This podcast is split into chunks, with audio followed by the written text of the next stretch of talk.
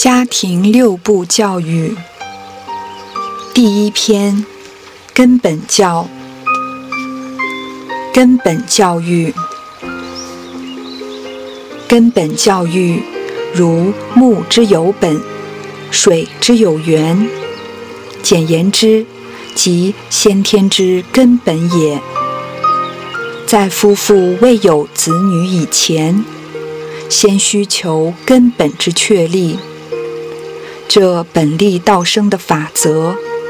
是王老善人发明家庭教育之研究，系对夫妇二人说法的。察夫妇为人伦之始，造万化之端。男主刚正，其性主动，动而为阳；女本柔和，其性主静，静而为阴。故曰。阴阳和，天地气顺；夫妇和，子孙必昌。夫妇就是未来子女的父母，也可以称为是子女的根本。当儿胎受孕以前，为父者心性光明，行为正大；为母者性情温柔，贤良贞静。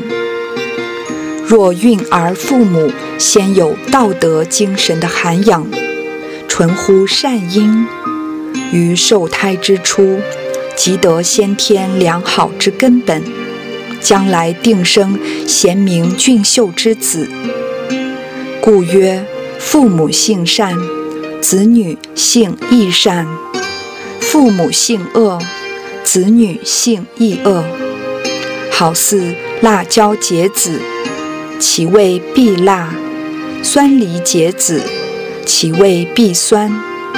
比如种瓜得瓜，种豆得豆，是生物之自然也。种善因结善果，种恶因结恶果，此因果之定律也。人为高尚之动物，亦未越乎生理因果之外。然欲求未来子女体质发展，希望成就超群拔萃之人物，非由先天中灵之正气根本上结成，是不可能的。自古圣母皆贤女，恶夫生孽儿，所以有孟母，才有孟子。至于一母生子，其性不同的说法。乃因人有七情六欲的应时感召，加以环境善恶的变迁，就是大不相同的原因。叫他自查有子的年月日时，曾受何等的感触？如处顺境，性情清明，心气和平，生子必善；若遇逆境，性动情迁，心地不平，生的子女气象亦必不平。善人曾说：“新家庭夫妇要天地定位。”这话是要男子法天，其性如天之清；女人法地，其性如地之宁。若男子性情乖戾，好使气柄。是谓天不清，女人性情浮躁，恨怨多气，是为地不宁。男子性中有病，好似栽花伤根；女人性质不良，恰如重谷遇着地物似的。可知受孕时前，父母性心身的善恶遗传。关系将来子女的性心身之善恶，此乃自然之理。凡家庭间为父母者，对于培根固本，岂可轻忽？是以根本教育的良否，关于子女之贤愚慎重。各界人士多愿产生家儿贤女，以遂己愿。希望要达成此念，当由本身做起，先有道德之行，广种善因，固本培元，使运而得受良好之根本，定生灵止之佳儿。夫天地化生万物，各有遗传之根本性，绝无差异。非浅动直，亦无不各从其本类之个性。是以根本教育为人类生理上重大之问题，可以共同研究，而家喻户晓者也。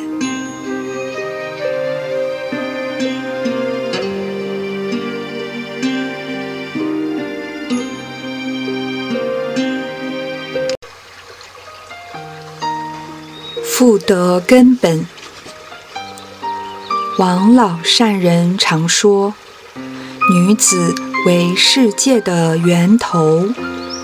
又说，要想世界好，必由女子身上做起。有的说，女子为未来国民之母，关乎家庭的繁荣、世运兴衰。各种道理，因为有贤女，然后有贤妻良母，有贤妻良母，能生贤明子女。家庭有贤明子女，就是国的健全国民。可见妇女的责任重大。对这木本水源的根本问题。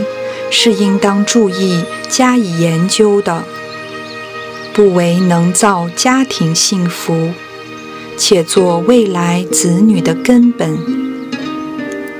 王老善人提倡妇德女道，费尽心血兴办女义学，为的造成贤妻良母，实现正本清源、复立人根的愿望。要求妇女立身行道，变化气质。曾言：“媳妇性如水，意为根，托满家为己任，比作一家的喜星。”这话内涵四德，德、言、容、功的寓意很深。若是媳妇生性，贤淑，或在母家受过良好的教育，过得门来，定然能担当治内主妇的责任，协理家政，助夫成德，侍翁姑以色养，处家庭以和乐，对妯娌小姑情感圆融。遵行妇德女道，立孝悌的根本；一主澄净，一团和气，庸庸木木，性情如水的柔和，能低矮就下，勤劳工作，随方随缘，和色和味。又能随遇而安，无忧容，无愁色，如水之活泼泼的。这样尽道，尽得圆满，尽得真了，便算是妇女的至德，达到坤道地宁之目的，也就是根本教育的善因，将来定生贤孝子女。有功于家邦，德莫大焉。例如以水比喻，乌池之水多生泥鳅、黑鱼；沧浪之水偏生鲫鱼。如清水江流，能产精灵之鲤；汪洋大海，深浅变化蛟龙。便是根本教的铁证。这是专对富人们立身于根本教育的简略说法。愿诸明哲加以参考，尽力发挥，是所切望。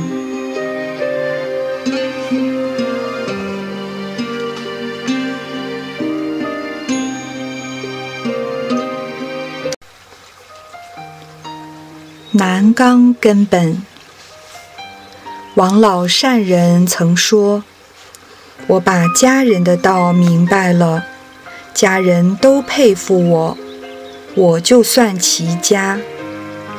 又说，男子要知女人怎当，女人要知男子怎当。这话是教女子知三纲，本三从以尽助夫成德；教男子明坤道，本乾道实行纲领之道。是皆求根本向上的用意，和希望将来的贤子女立后世的人根。我想人人心里都想娶贤德之妇，但是其中还有因果的支配，亦不可性质。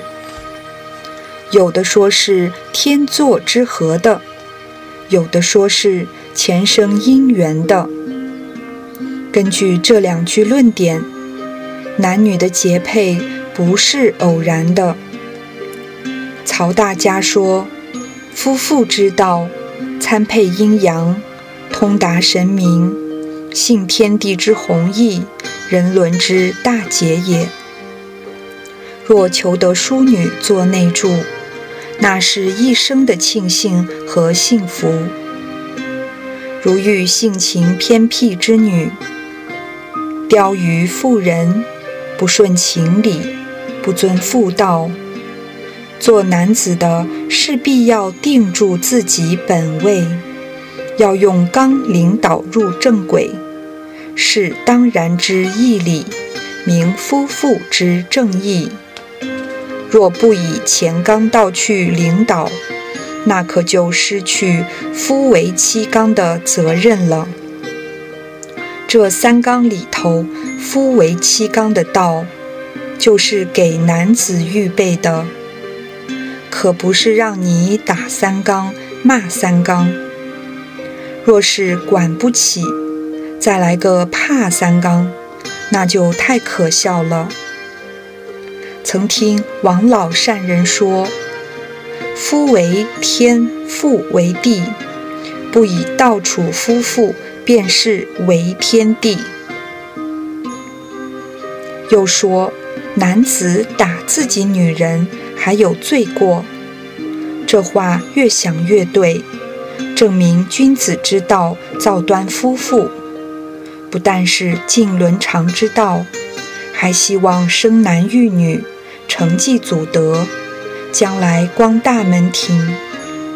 倘或加以毒打、恶骂的责斥或压制，为妇女的多半心狭意窄，要每日愤恨不休、包屈含怨，这样的气质于根本教育上有极大的影响。如果时逢其会，在这时候有的孕儿，将来生的子女恐怕是忤逆的。或者恶劣的。孟子说：“不孝有三，无后为大。”其中寓意是说无好后人，败坏祖德，那是大事，不专指无儿女的片面说法。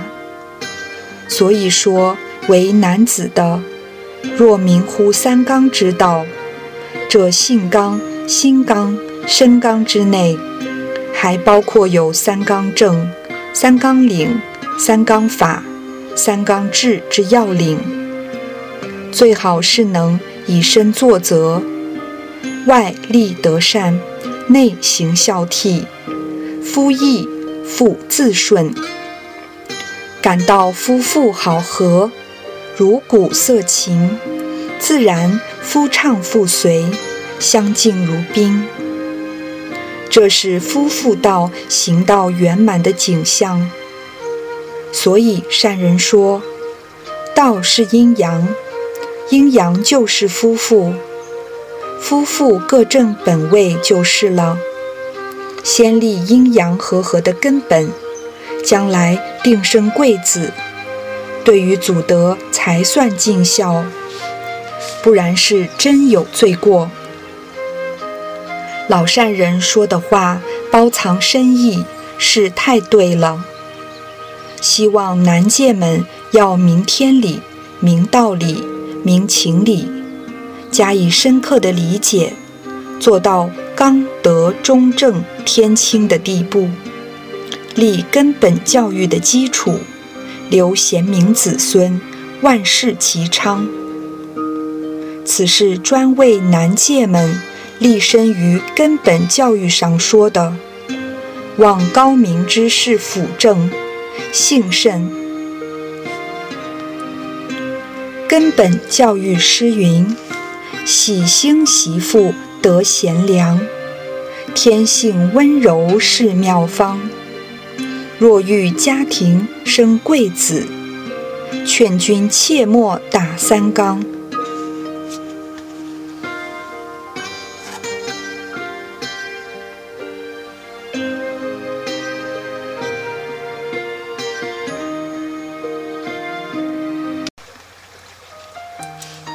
第二篇，胎教。胎教意义：胎教一节，是于受孕后，儿胎居于母腹，与母体本属一脉，经络相关，气息相通，关系胎儿一生受夭，体格强弱。至于贤否，实为重要。但古来注重胎教，从涵养自己性情、讲求自己生理、以固卫生的根本，对于胎儿的健全、完好颖秀，自然福德具足，确有感应性，所以。有研究的必要。若研究到恰好处，真能夺数。何谓夺数呢？就是应分生余的，也能生闲的；应分生个坏的，也能生个好的。这叫夺数。可见天地间。事事物物，没有一处不用道的。若心存道德，志在圣贤，定生英俊人才；若心存邪欲，专好奸贪伪诈，必生败子凶徒。胎教之意义，实教之于母。应由怀孕之母行之。做妇女的，关于生儿育女，责任甚重。可是能明白胎教的很少。经云：“人莫不饮食也，鲜能知味也。”诚哉斯言！若真明白胎教的妇人，于正气受孕后，必主静、存诚、举止端庄，为子女良好之基础。如物处于模型，亦如诚实子种播根于高于土内，必达家和丰登之兆。否则，土质赤鲁，绝难发生好牙，更无收获之望。考古圣先贤，如文武、周公、孔子、孟子，若不是母亲深明胎教，也未必达到圣人之欲。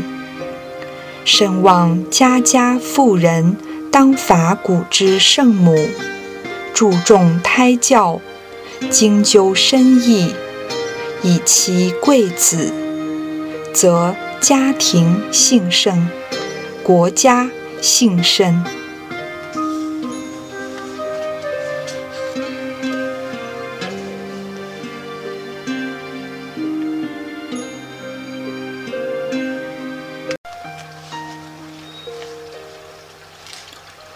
胎教修养，当怀胎之时，即宜栽培心地，涵养性天，克己复礼，必戒必慎。是以耳不听恶声，争吵乱音，不闻是非之语，勿听不吉之言。是守非礼勿听之意也。目不视恶色，不看邪僻丑陋，勿观杀害凶暴，不见其形怪状，是守非礼勿视之意也。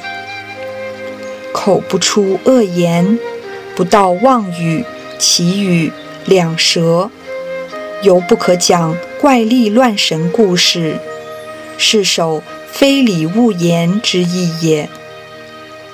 行必稳，坐必正，寝不侧，立不跛，歌不正不食，席不正不坐，是守非礼勿动之意也。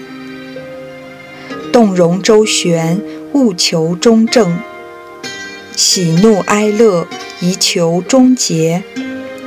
洁整衣装，清净屋宇，壁上多悬圣贤哲士之像，案上陈列圣经贤传之书，使孕妇观感而生纯洁高尚之思想，则胎元婴之化合，将来产儿必然聪明俊秀。脑力充分，富于思想，及至成年，定是奇才多能，做国家之栋梁，经邦济世。所谓人定胜天必矣。古来留的遗著，妇女戴戒指一节，不是一种装饰品。是境界的意思，要节欲，严戒房事，一切谨慎，如笼养猪一般。言语宜安详和蔼，存想尤宜正大光明。如昔时孔子之母，在尼山祷告后，即至有孕。每日斋戒，不敢起一邪心，生疑妄念，一片至诚。要生贵子，担当济世化民的重任。后来果然生孔子，以及严氏老夫妇，称为圣父圣母，证明胎教的效果。可以想见，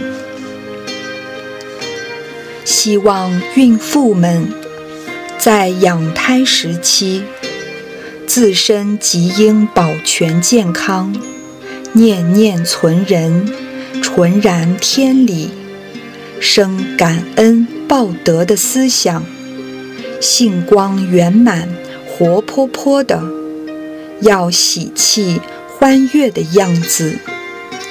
精神常得愉快，自然能生中和之气，使胎儿得受氤氲之正气，续照胎儿之周身。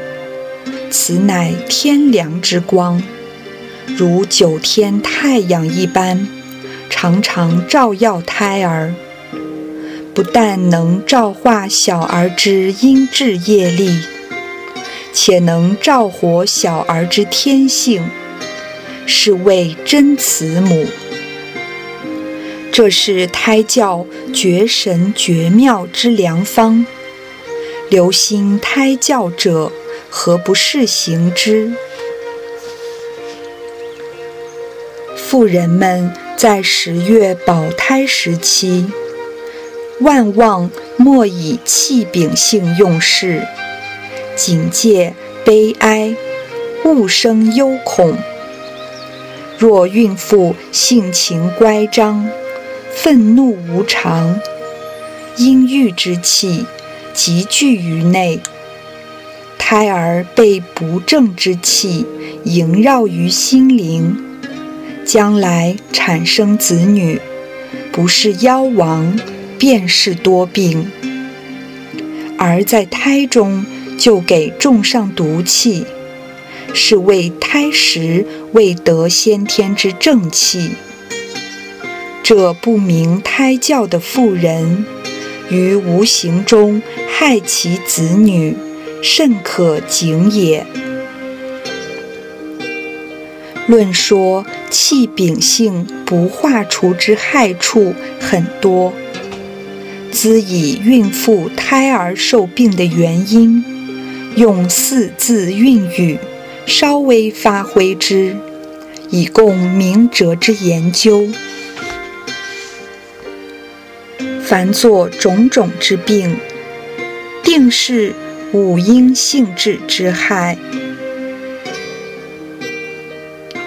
阴木不化，怒气冲冲，小儿落草，就得抽风。阴土死板，又犟又谬，生下小孩面黄肌瘦。女性太弱，阴水于鲁，往往生孩寒气在腹，又急又躁，阴火内炎，生孩不育，非黄则干。阴精好分，口如刀错，小儿下生，虚喘咳嗽。性质不良，家庭不幸，何故腰伤，胎中受病？按五行性道理详细推求，孕妇要常发作五阴气滞，时事影响胎儿。就是长成之人，也被这五毒恨、怨。恼怒烦所害，人要为一朝之愤，气秉性发作，耍大脾气，如同下大雾一般，一切轻苗都能雾坏。可想那胎中小儿，比小苗还柔嫩。哪能受了孕妇的心性暴动，发作大脾气呢？如果气质不变化，虽富贵之家，多学多识者，敢说亦难求贵子。希望富人们速速觉悟，若认识自身之责任。勿作以往之迷梦，切莫自误而误人。对于家庭和国家有偌大之关系，无论有孕无孕，最好目的上道德会讲习班，学学妇德女道及性理伦理，那益处可就太多了。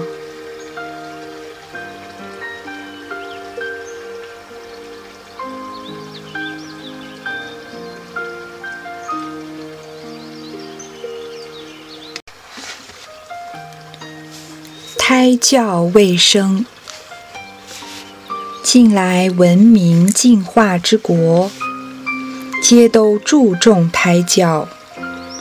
不过多行之于富贵之家，有的妇女受孕后，以为在家不便涵养，往往有入医院的。宝玉孕妇之医院设备完全，医学博士。对于胎产很有充分的研究。孕妇在此十月之期，关于起居有时间的，饮食有节度的，动静有方法的，不许劳逸过度，饥饱不均，或暴喜暴怒，一概禁止之。居室的清洁，饮食的调和，处处都合理化。我国旧俗，富有家庭的孕妇，在保育胎儿时期，便不去劳作，而又过于安逸，不知运动，则筋骨柔脆，气血不行。体力渐渐变弱，妨碍胎儿的发育，略有伤处便致堕胎。贫苦家庭的孕妇为谋求生活，只顾一时目前艺伎，奔波工作而不惜激烈的劳动，有伤身体，影响胎儿。适中的保育胎儿之善法，孕妇以洗小劳为妙。时常行动，不可久坐久卧，亦不可伸手高处取物，要防跌扑。睡眠需要两边换睡，不可尽睡一边。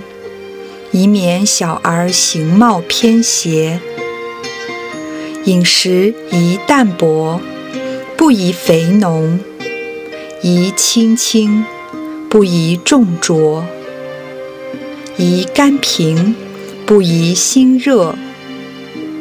清疏白饭，富于养分，何必厚味？但妊娠中好犯的偏食毛病。喜吃特别的食物，要想生智慧子女，形容端方，非努力避免不可。如天空飞的鹰、不燕、歌、鸠，水中生的年、鳝、鱼、鳖、秋，地上走的驴、骡、犬、马、牛，皆当戒食之。食走兽之肉，主小儿倔强，性不灵敏；食飞禽之肉，主小孩浮躁狂妄。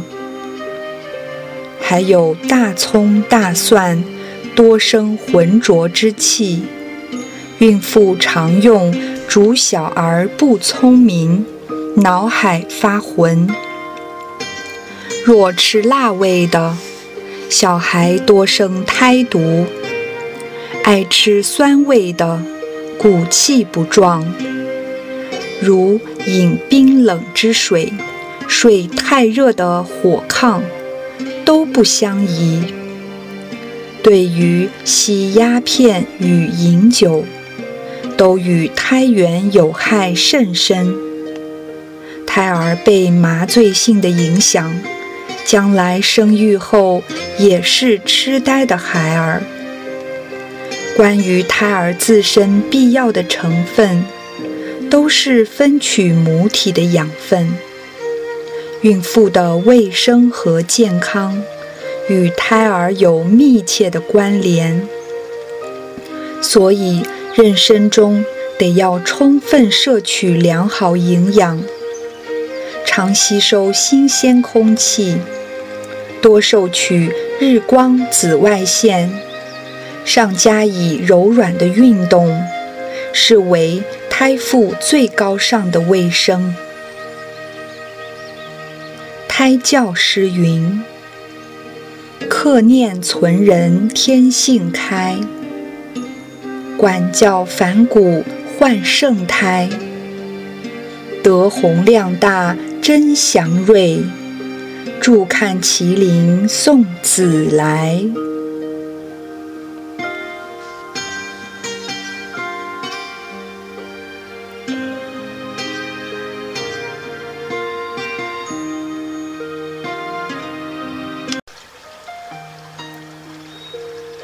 妇产后略说。以上所说各节，全是保胎事项。至于临产以及产后，还要略尽忠告。我国妇女临产时，向多任用旧式产婆（括号收生婆）。以为方便，以节费用，岂知误人性命的很多。这旧式产婆未受过正当教练，无有真实的研究，对于生产方法、消毒方法、点眼法、口内清洁法，都完全不懂。有关于烂尸刀剪，手术更不洁。例如割断脐带的事，都用那不洁的器具，是最容易引起抽风病的。还有许多产妇在产后六七日便腹痛而死亡的。也都是因为不洁而起的毛病。为保持产妇和小儿的健康，最妥善的是要任用新式产婆（括号助产士）。他们受过正当的训练，有理性的研究和真实的经验。虽然费上几个钱，可保安全无虑。妇人要至临产时，不必惊慌，要记好这六字真言：一曰睡，二曰忍痛，三曰慢临盆。需要自己拿稳主意。要晓得，此事人生必然之理，极容易之事，不可胡乱临盆，或有延至时刻之期，千万不可着急。最上妙方是安睡，不要大惊小怪的生恐吓，孕妇神气一乱。即生危险，横倒之恶，多半因此。所以，孕妇多睡，神气自安；时刻一到，瓜熟蒂落，这是自然之理，何用着忙？可是产后，犹忌杀生。什么三日汤饼、满月庆贺、杀生置席、亲朋满座，这些因命（括号业力），若是造的太多，那可危险。倘遇福薄命贱之儿，还怕给追回去，就让能够生活。也不可从小就是因命压上他，所以小儿在幼小时看着有点出息，怎么越大了越不像孩子样了？到处讨人嫌，谁也看不上。或者病歪歪的，赖赖唧唧，并不离身，药不离口，这都是大人给造的阴命，赶紧加小心吧。此段说的产妇临产时与产后时期都要谨慎，方保得小儿无虞。总而言之，为妇女的第一要多修阴志，上天自有加护。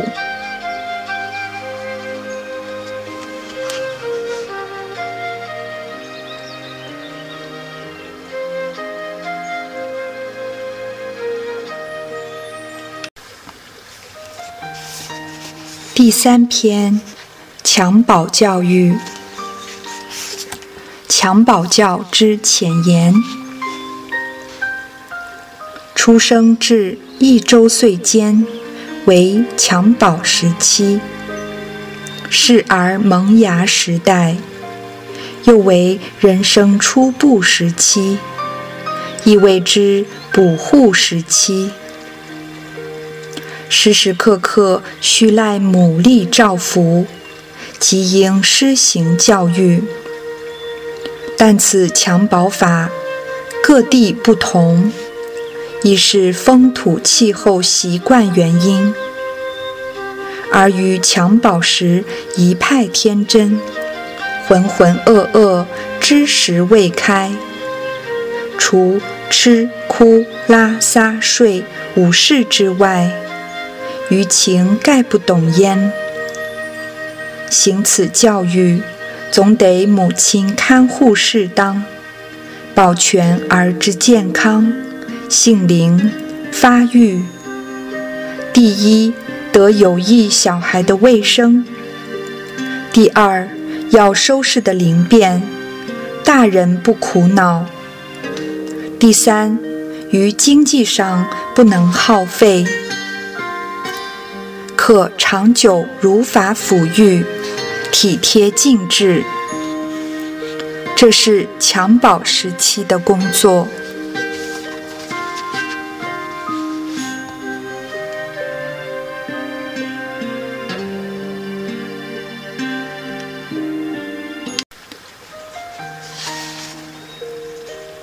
旧习襁褓之害，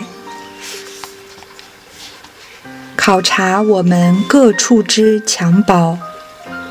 沿袭祭酒之旧法，是用革布裹包，然后置放骨壳布袋上，枕卧坚硬的枕头上，摇车子等情。关于生理上多生避害，小儿生后三五日要用襁褓，先使革布裹包。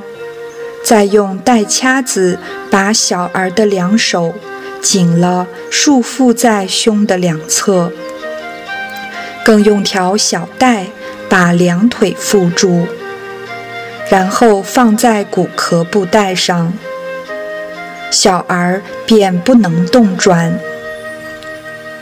这种襁褓法于理顺似之上，若不深明了解。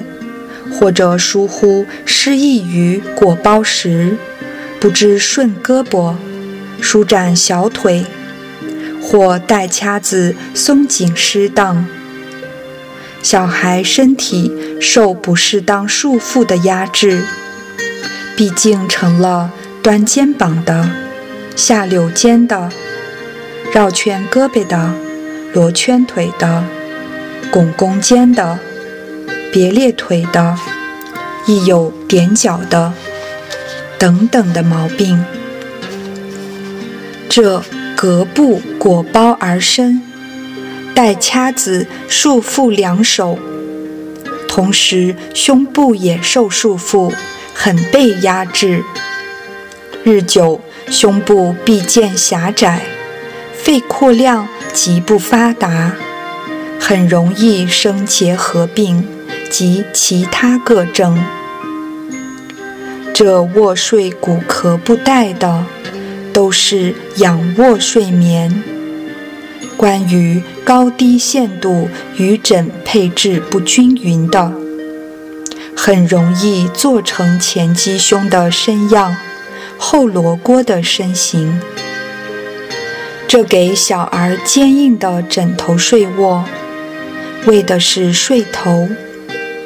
把后脑海竟成个扁平形的，取其美观的意思。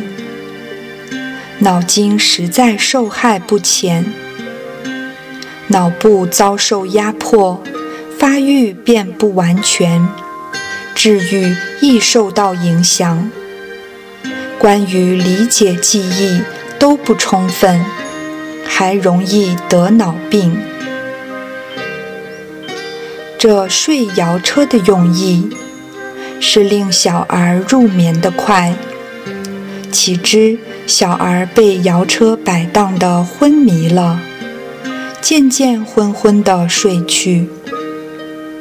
妇女以为是催眠的好法，又便于工作。实际考察，小儿的脑力灵敏受了损害，自己。还未觉得。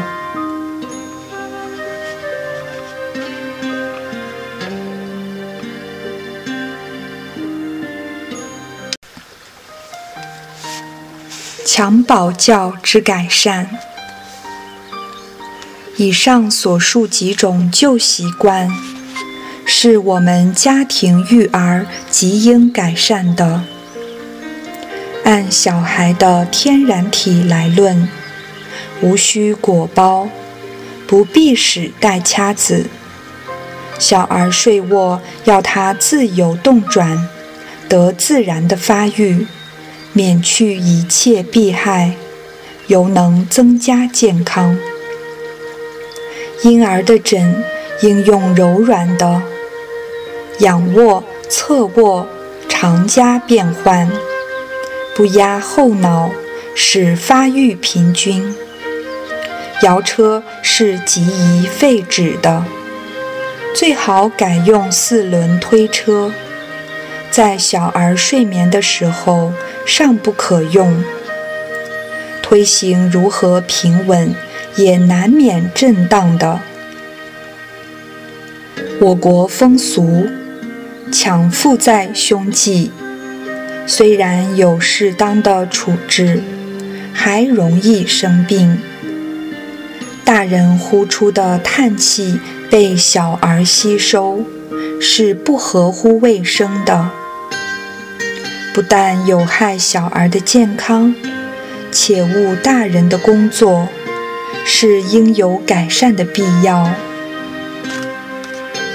日本妇人抢腹在背，再用软被蒙腹而生，以挡尘沙。免受风侵，遮蔽日光及各种强光，以防损伤小儿目力。小儿不生病苦，大人有便利操作，实可效法做无人之模范。无论男女，有健全的身体，方能做伟大的事业。所以，体格发展与否，关系人的一生前途和幸福。希望为儿母者，深加研究，求改善之方可也。襁褓教育诗云：“儿童残疾有多端，岂是生来琐碎关？”只要娘亲加检点，风姿哪怕万人看。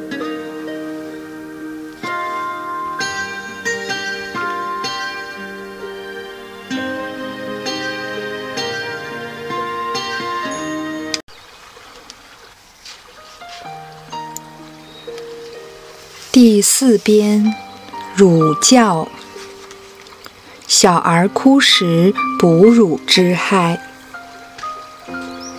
小儿食乳，本系天然之性能，但乳补应有定时，相当次数，最少需要两小时或三小时，与食一次。有不宜补之过饱，如若乳勤，则无定数；或给乳太饱，久之必生乳积等病。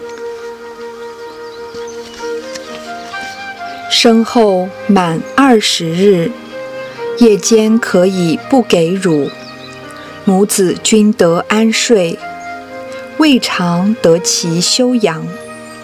小儿自然健壮。若不能办到，稍给些乳亦可。不要因为啼哭，便去哺乳。当知小儿啼哭正是运动，于生理上无害。若及时哺乳，其弊有二。乡村妇女。多犯孩子不哭娘不乳之通病，实有害于生理。当儿啼哭未止，肺叶胀开，骤然哺乳，非腔不可，致生卡腔之病。每腔吐，乳汁必有口鼻齐出，可想小儿之鼻孔。被乳汁逆冲之时，苦况难堪可知矣。凡小儿之啼哭，非皆是恶，或隔果逆咽皮肤受侵难忍，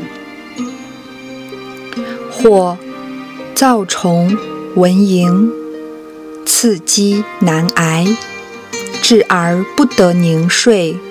所以发啼，如每哭必乳，而性不知饥饱，乳头入口不懂拒绝，便成顺吮食乳汁，终必停食拮据，久则伤脾，此其弊之一也。且妇女在劳动时间。气血热度自然增高，闻儿哭声，急奔进还深，当是时也。气息未平，热度未消，慌忙把乳头塞入耳口，给予乳食。略想小儿食此不清乳汁，混含气火于内，如久食之。必生疮多病，此其弊之二也。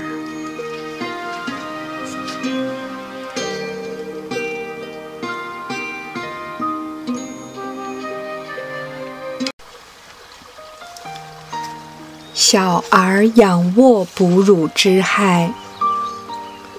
小儿仰卧哺乳，此法行之既久。习惯成风，详细考之不为适当，且害甚大。以我成年之人正验，凡食管、气管均已强健，是令仰卧饮水或仰卧食物，不但不易下咽，继而强咽亦难入胃。成年之人仰卧食物，尚且难状如此，何况幼小的婴儿，喉管脆嫩，嗓力薄弱，仰卧食物，岂能不生弊害？儿身仰卧食乳，倘乳汁丰富，经而吮食。成势涌出，流如抱柱，而不知闭，势必大腔而特腔，卡腔之苦，较大人增加数倍。当备枪之际，而喉中会咽，不易起闭，食管、气管必然受伤。经此一枪一吐，凡小儿之顶脑门及耳骨、眼球、周身血络。大受震动，腹内五脏亦大受颠簸，立时满面红胀，眼泪流滴，气息坐喘，是小儿仰卧食乳之害，感曰大不利也。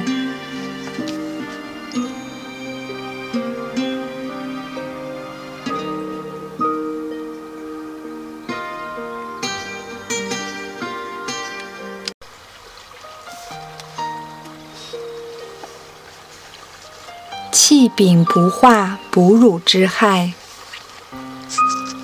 乳父与乳儿之性情的治愈，体育的强势，可谓关联一乳，气血相同。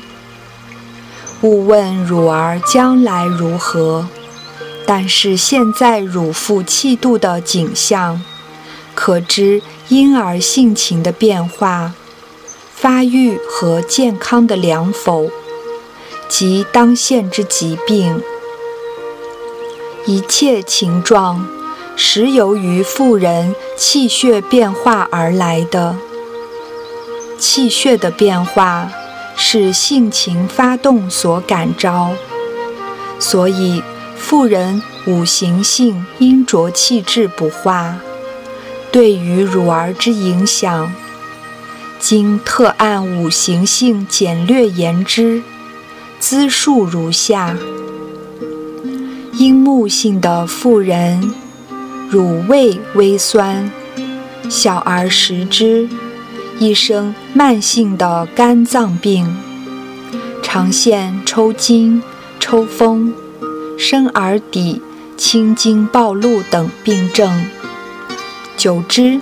小儿性情变为执拗的气度，阴水性的妇人，乳味略咸，小儿食之，一生慢性的肾脏病，常现腹痛、小肠疝气、精神痴呆，久之，小儿性情变为鱼乳的气态。阴茎性的妇人，乳味渐腥，小儿食之，一生慢性的肺脏病，常现虚喘、咳嗽、心红热、麻疹等病，久之，小儿性情变为懦弱的态度。阴土性的妇人，乳味斜干，小儿食之。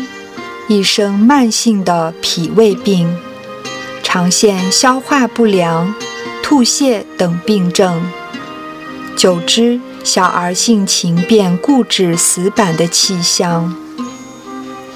因火性的妇人，乳味似苦，小儿食之，一生慢性的心脏病，常现心跳、惊悸、失眠等病症。久之，小儿性情变为浮躁激烈的表现。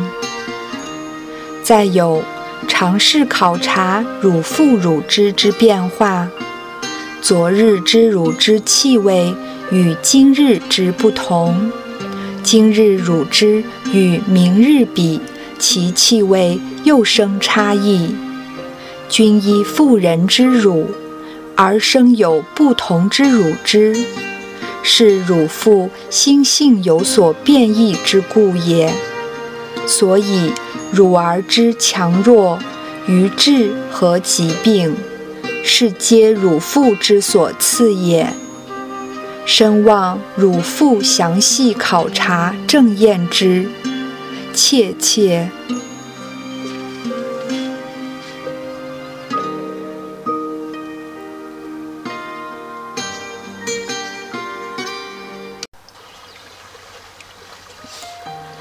心性暴动，哺乳之害。妇人处于家庭之间，如不明礼让，往往因谢所的细故，致生争端，惹起心性之暴动。同时，五毒、恨、怨、恼、怒、烦发作，是时也。性动情牵，气象不平，而身内之气血亦随之变化。曾经试验，同时取两个洁净之空瓶，用一瓶收取一位心平气和的人所呼出的气，盛于瓶中固封。用一瓶收取一位心性爆发的人所呼出的气，盛于瓶内严封，同置放一处。经过三日后，请医生检查，这心平气和之人的气质变为清白的水珠，气味是清淡的。并无其他的杂质在内。这心性暴动之人的气质，变为液性的水珠，其色浊而近乎浅蓝绿色，气味已成腐败特味，且含有毒质。由此证明，乳妇的心性发生暴动。他身内的气血决定变为毒质的，而妇人之乳汁，且由血化生的，岂能无毒？若与小儿食此含毒的乳汁，是要发生各种急性病的，均不能溶治。由病发现日起或三日、五日内。定然死去，这是由经验考察得知的。警告汝父：倘若境遇不顺，在盛怒之时，万望莫与小儿乳食，以免灾及孩儿，悔恨无极。待过三日后，心性平复时。再给儿乳食可也。诸君若不相信，请实地去考察试验，或加以研究证明，是所盼望。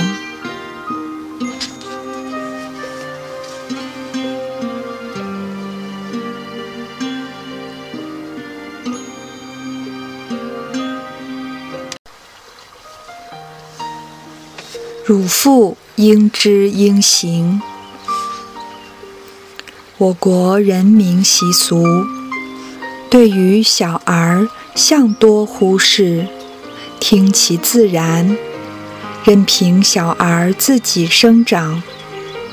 应知不健壮或夭折的，实在不少。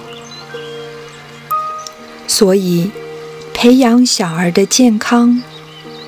即以铲除旧弊，重新改善。是以儒教之良否？有关小儿之贤愚强弱，希望乳儿的妇人当存心研究，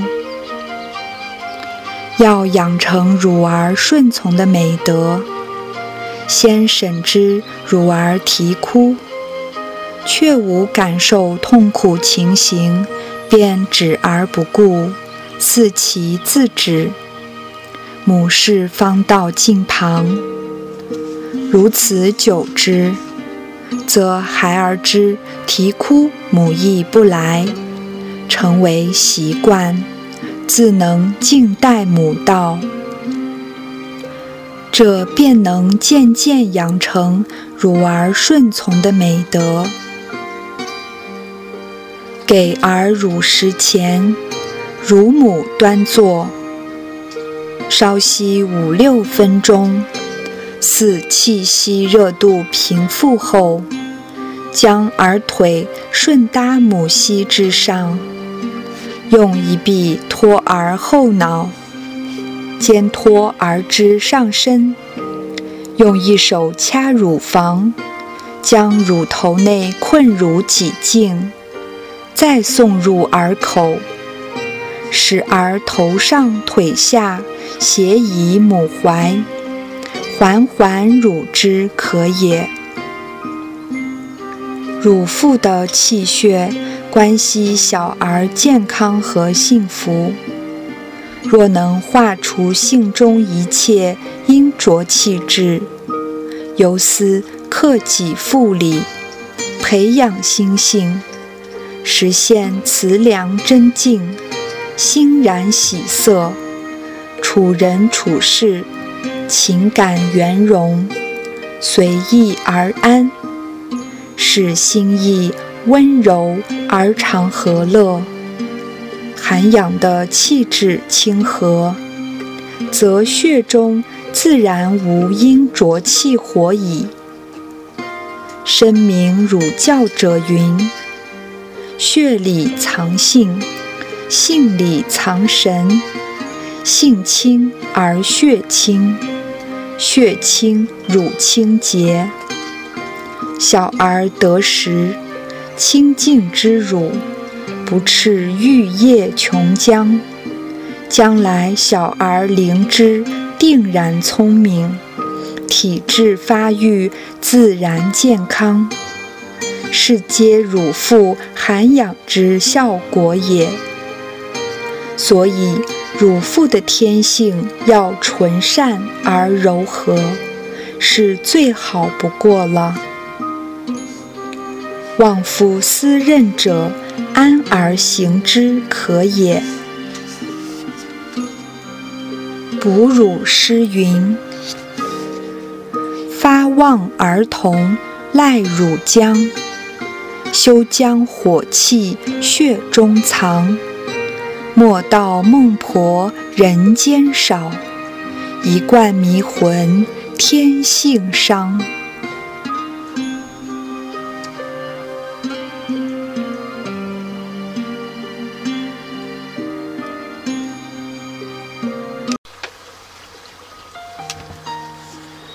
第五篇：婴儿教育。婴儿教之简略。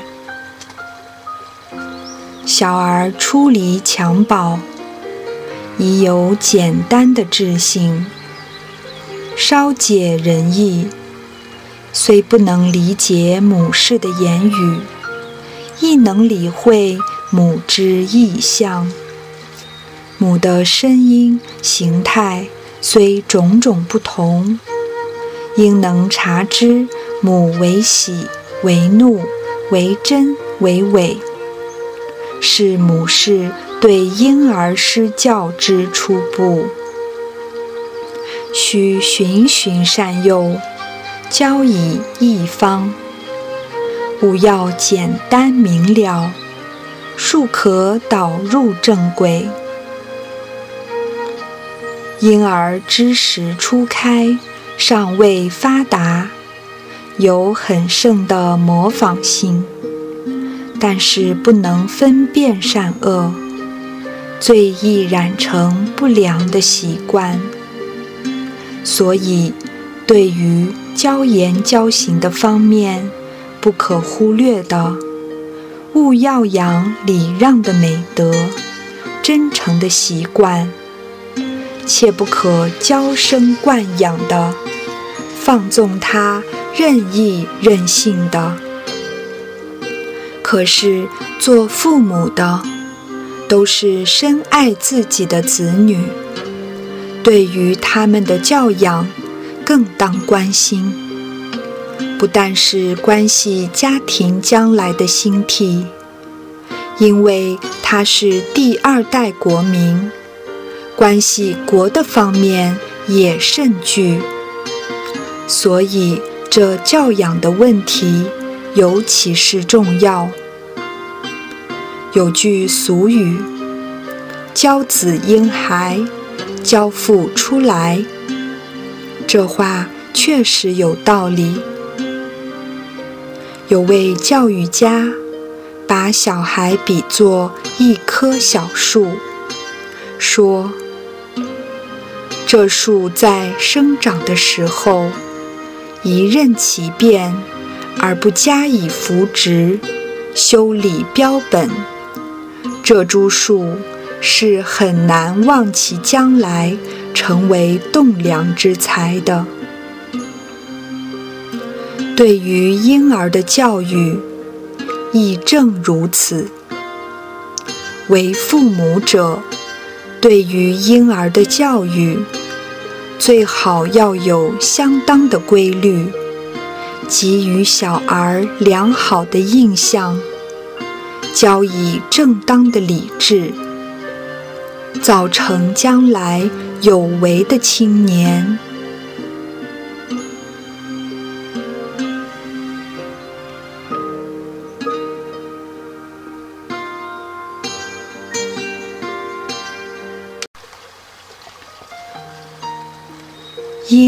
教之必害。道德会讲演比例说：“小孩像座小庙似的，给他装什么像，就叫什么庙。这也有理性。可是常见给装神的少，装鬼的多。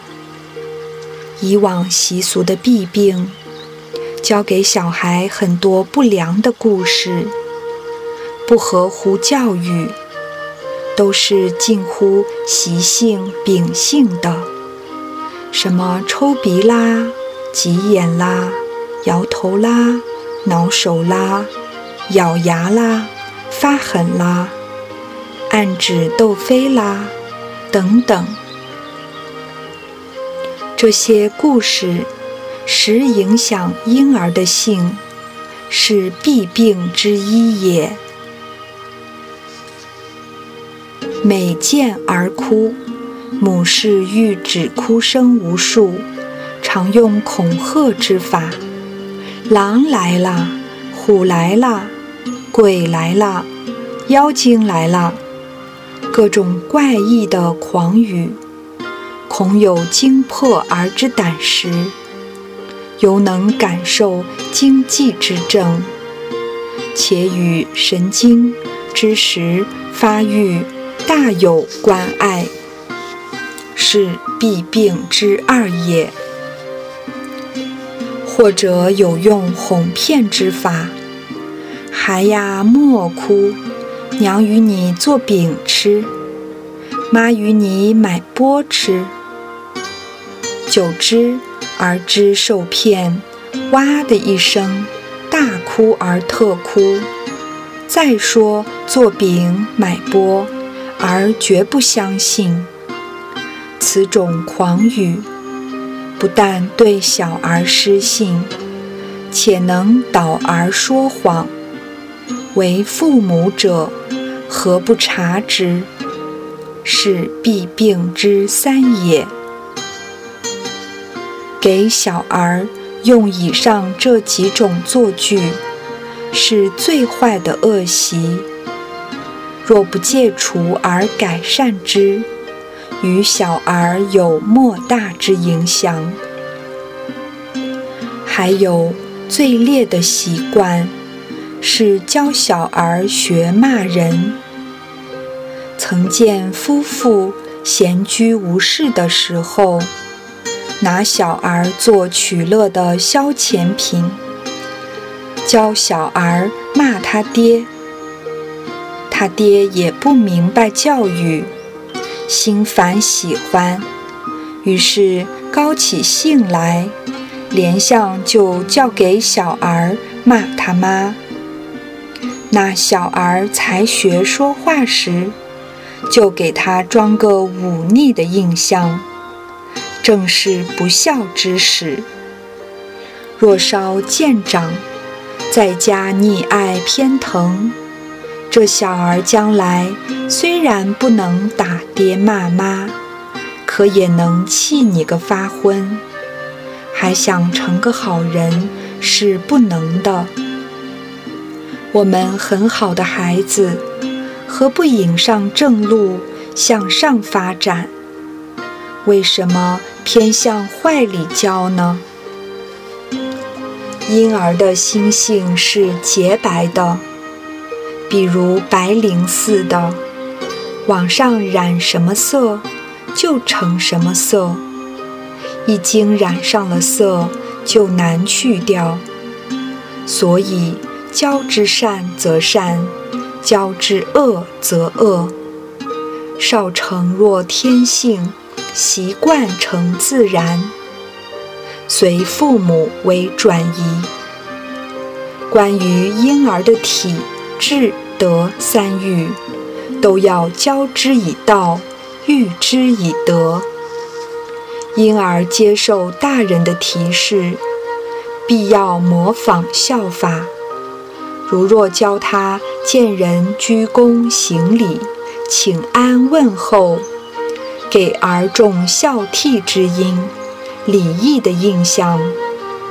例如将要给儿食物，或与饼果，提示说这是你父亲买的，或者祖父母买的，教小儿知感恩、赐行礼。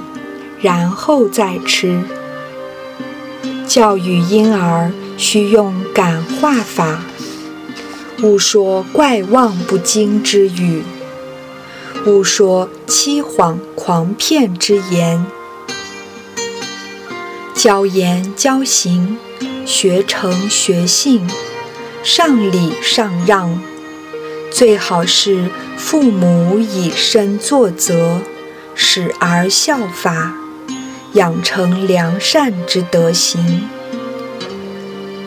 为立身之大本，有后望焉。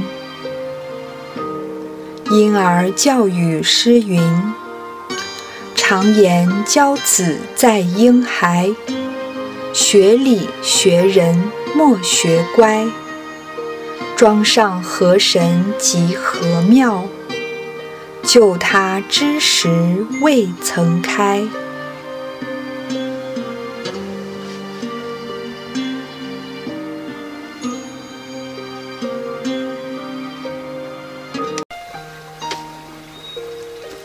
第六篇：儿童教育。儿童教育之重要。现在的儿童。就是将来国家社会上的中坚分子，所以现代的文明国家对于儿童教育都极端的重视。与儿童有密切关系的，当然是家庭，尤其是儿童的父母。教育儿童的观点应照两个时期。由二三周岁至七八岁，是完全受家庭教育时期；自七八岁至十三四岁，是受学校教育时期。一般人往往以为把儿童送入学校，就以为尽了教育责任，其实。自儿童之出生以至于成人，儿的父母永久不能卸却其责任的。尤其是于儿童入学校之后，更当注意，还得以家庭教育补救学校缺漏与不及。论到儿童教育以往的积习。也就是溺爱与管束而已。溺爱的任随儿童放纵，管束的无非是打骂相加，何尝是教育？因此，诗书门第的儿童多是文绉绉的懦弱；普通人家的儿童便是打街骂道。养成一些哭闹的坏脾气，而贫苦人家的儿童便造成了个小流氓、小无赖。这种现象可谓不良之甚，可怕极了。一般的父母对于儿童多不知怎样去教育，而且也不加研究。所云儿童教育者，不过是加以毒打、恶骂的责斥。俗言：“棍头出孝子，恩养无益儿。”这样不但不易改善儿童的恶习，或竟致使儿童趋于极端无赖，也未可知。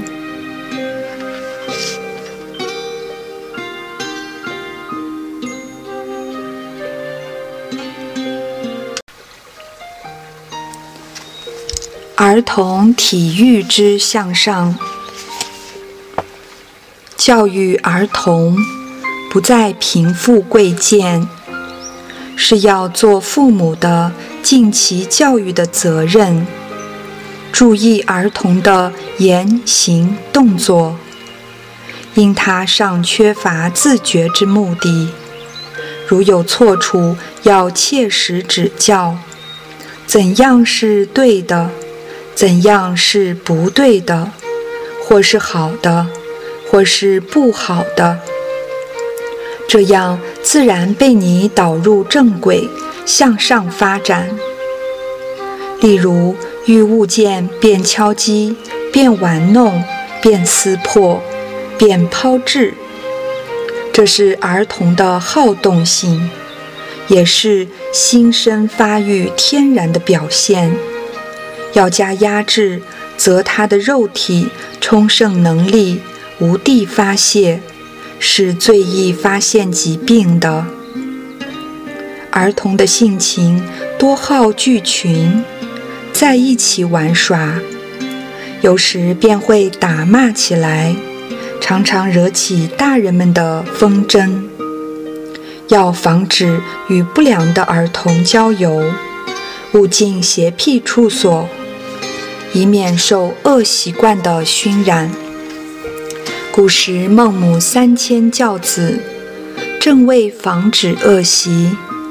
有时不免染成不良的习惯，必得用苦心来矫正。儿童的恶习中，常犯的是骂人和说谎。若不早日矫正过来，对于儿童的将来，实有莫大的影响。稍长则每喜户外之射击、舞蹈及高声吵闹、嬉笑、奔走等情事，父母要领导以相当的游戏做儿童的歌乐，应至儿童的场合，设备教育玩具，引起儿童的兴趣。使儿童的身体得天然的发育，实现出来活泼的精神、踊跃的气概，则其健康必因之而增强，便是儿童的体育向上。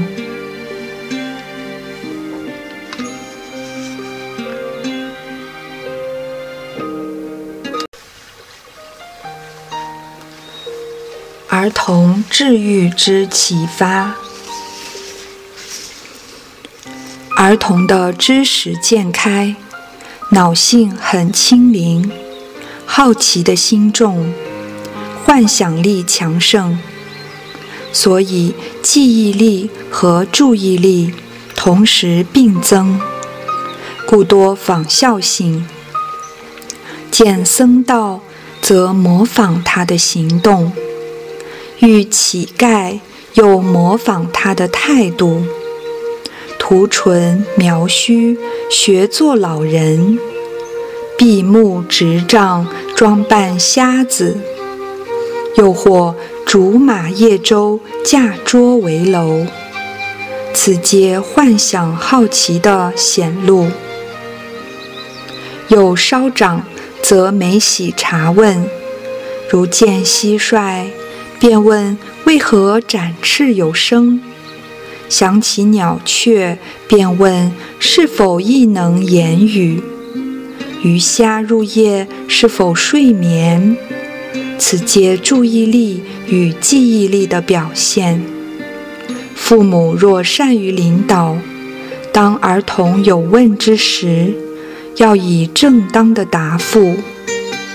因其知识程度以赐教，讲说古人忠孝义行之故事，或圣贤的事业功绩，随时随地教以各种的学业和各种的常识，如天时、方向、气候、地理。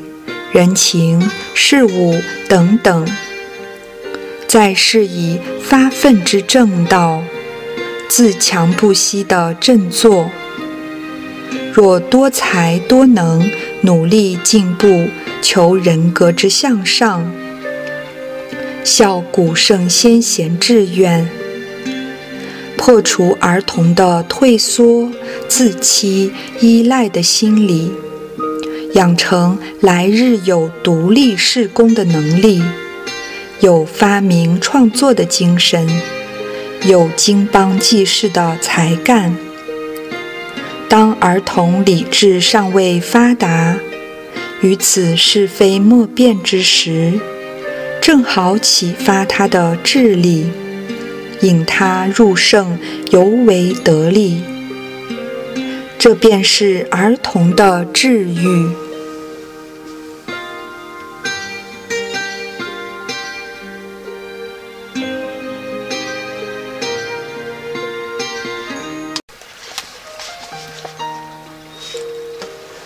儿童德育之培养，儿童的接受提示性、报施性、积蓄性。都含有德性的成分。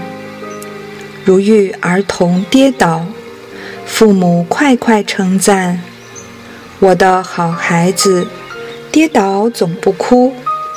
你看这回跌倒，亦能够自己立起来。”儿童受此正面之提示，稍有损伤，亦往往不觉痛楚。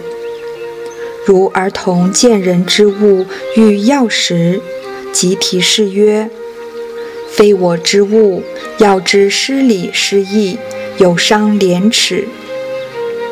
而知廉耻之可贵，即不能要。若与其他儿童相争，则提示曰：‘我的孩子明礼义，好让人。’”而小礼让尊重，随之息争矣。若儿童稍有孝悌礼让之行，父母应是随时称赞，以言辞奖励之。这样渐渐的启发，儿童便有倾向道德的观念。有时训导以三纲大义、五常之德。视五伦为人道正轨，尊八德之行，教之仁慈爱物，养成道德之根本。如儿童嬉戏之性，多好残杀生物、折损花木、填穴覆巢、伤胎破卵等情，是为儿童乐意之快事。若不加以禁止，任而施为，终必养成残忍之恶习。幼小施之于物，长大即能施之于人。当其初犯，即警示曰：“汝赏天地造物之人，可速悔罪，并戒勿再犯。”儿童的报施心。根于天性，父母常问儿童曰：“你长大怎样孝敬你的祖父母呢？”儿童听了，便神爽气朗的，势必报答亲恩。在世道慎终追远，祭祀祖先，祭祀术士，显扬祖德，是为报本的孝义。或问谁与你有好处，都应感恩，将何以报德？又常见儿童积集竹竿、木块、纸盒、钱币等物于床上。或箱内，充分地表现积蓄性，可因其性交以自立，兼能重视公私财产，保护公物，养成功德美行，为建设事业之基础。这便是儿童的德育。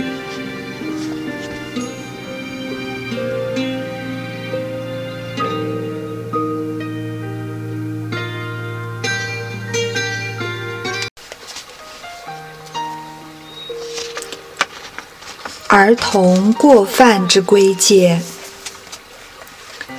父母关于儿童的体、智、德三育，既有以上的要点，遇儿童顽皮的，更得有适当的处罚，如儿童击毁器物、骚弄火炉，不得已而稍加体罚。便知警戒，切不可打脑部，致伤神经，终身顾及。更当注意者，应禁止的事，不论何时均当禁止。又如儿童撒娇哭闹，呵斥既不听从，体罚更惹烦恼，唯有禁食以作警戒。如系女孩，可于次晨把她现穿的衣裳尽收起来，严加责罚。见她真正悔改，再宽恕。但正当责罚时候，凡伯叔、姑母等，万不可护庇，以免增长儿童的娇惯性。儿童稍长。举止动作不规矩，又或咆哮、造极、喧哗、争论等情，若不就初犯时严加惩戒，长大更恐难以管束；又或儿童习为浪费，任意自由出外郊游，接近不良的儿童为朋友。当于初犯时加以严禁，但父母训育的事，要在平素以身作则。纵或儿童犯过，不难悔改。若归戒儿童时，不可当着众人面前呵斥与责罚。应知儿童羞恶之心可贵。是要保持他的廉耻。俗云“当面教子”的话，是经权并用的，不是要你在众人面前责斥，是要通过权变、因时因事加以训诲。归戒儿童的过犯，要在警惕他错误的时候，并提说他的好处。在指导他的将来，感化儿童自知前非，便发诚心悔罪。这是言辞兼施根本的规戒。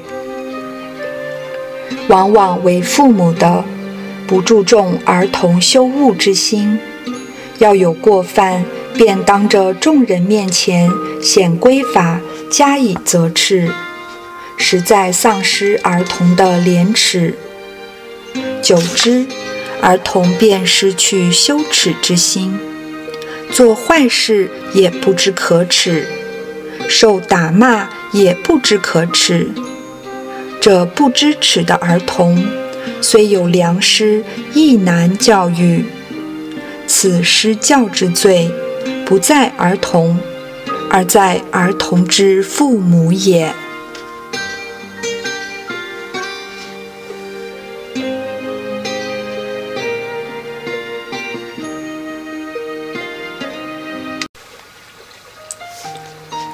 入学时期的注意点：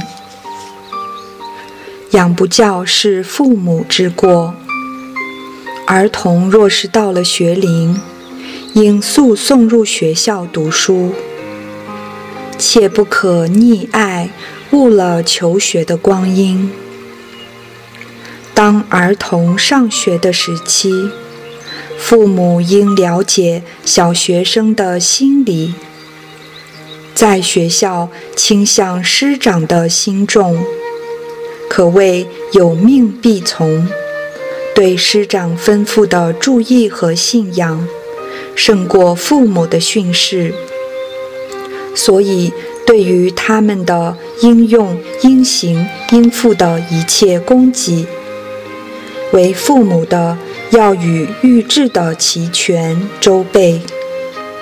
不要妨碍他们向学心的兴趣，务须随时训示，要知爱物，精心保管，知物力之为坚，来处不易，切勿浪费与弃失。关于儿童书包的检点，每日应有一次视察。是否整齐清洁？书籍、文具等物之增多与减少，如或见少，必问此物去向：是给予他人，是弃失了，或换食物。若见多物，就问此物来源：是同学给的，是拾得的。或偷取的，因情形要严加归戒，更警惕之事以好恶，则儿童必之自尽。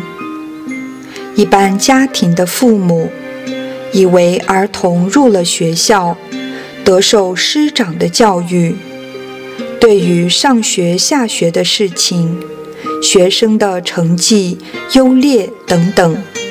概不过问与查看。大凡儿童入学校后所犯的毛病，都在此一点。回到家庭来，也要时时督促他们温习功课，最好定出时间来。时间以外，可以任意他们去游戏、运动，还不准外出。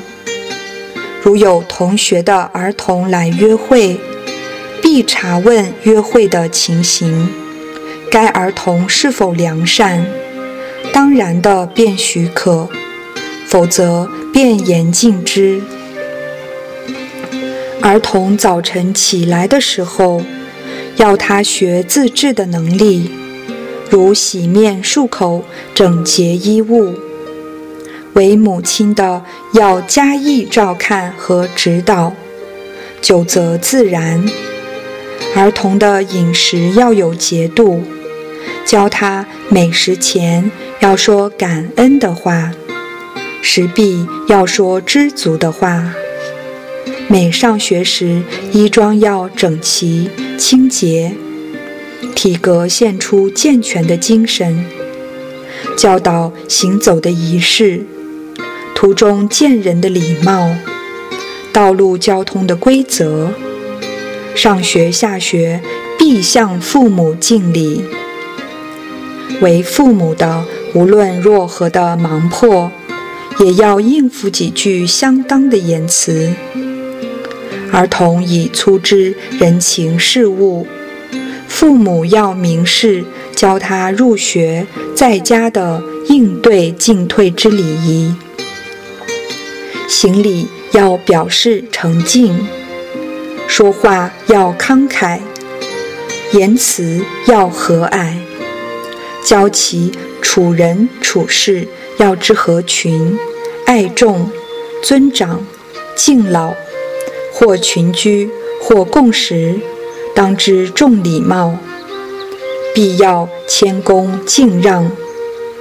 每开言，每就坐，每起立，都要安详大方的气度。是皆为人立身之义理，教儿所应习者也。儿童每因反感师长过严的，有苦于功课而自弃的，或被不良儿童诱惑的，所以发现逃学的情形。这虚伪的儿童，每日按时离家归家。但是未能上学读书，后被父母察觉，三番五次的管束，亦未能改正的很多。究其原因，是父母的施教。若父母善于教导，要用提示法或警惕法，如孟母断机教孟子，孟子自毁。由此发愤，终成亚圣。王善人奉老，辍根教国华，国华恐惧，继续入学，现成大名。这是教子的明证。有时考试他成绩优劣之后，再视之勤学用功的好处，启发优先之荣誉，落后之可耻。使之前途之远大，后生之可畏，有无可限量的希望和幸福。若无坚诚之恒志，则不得达到圆满的结果。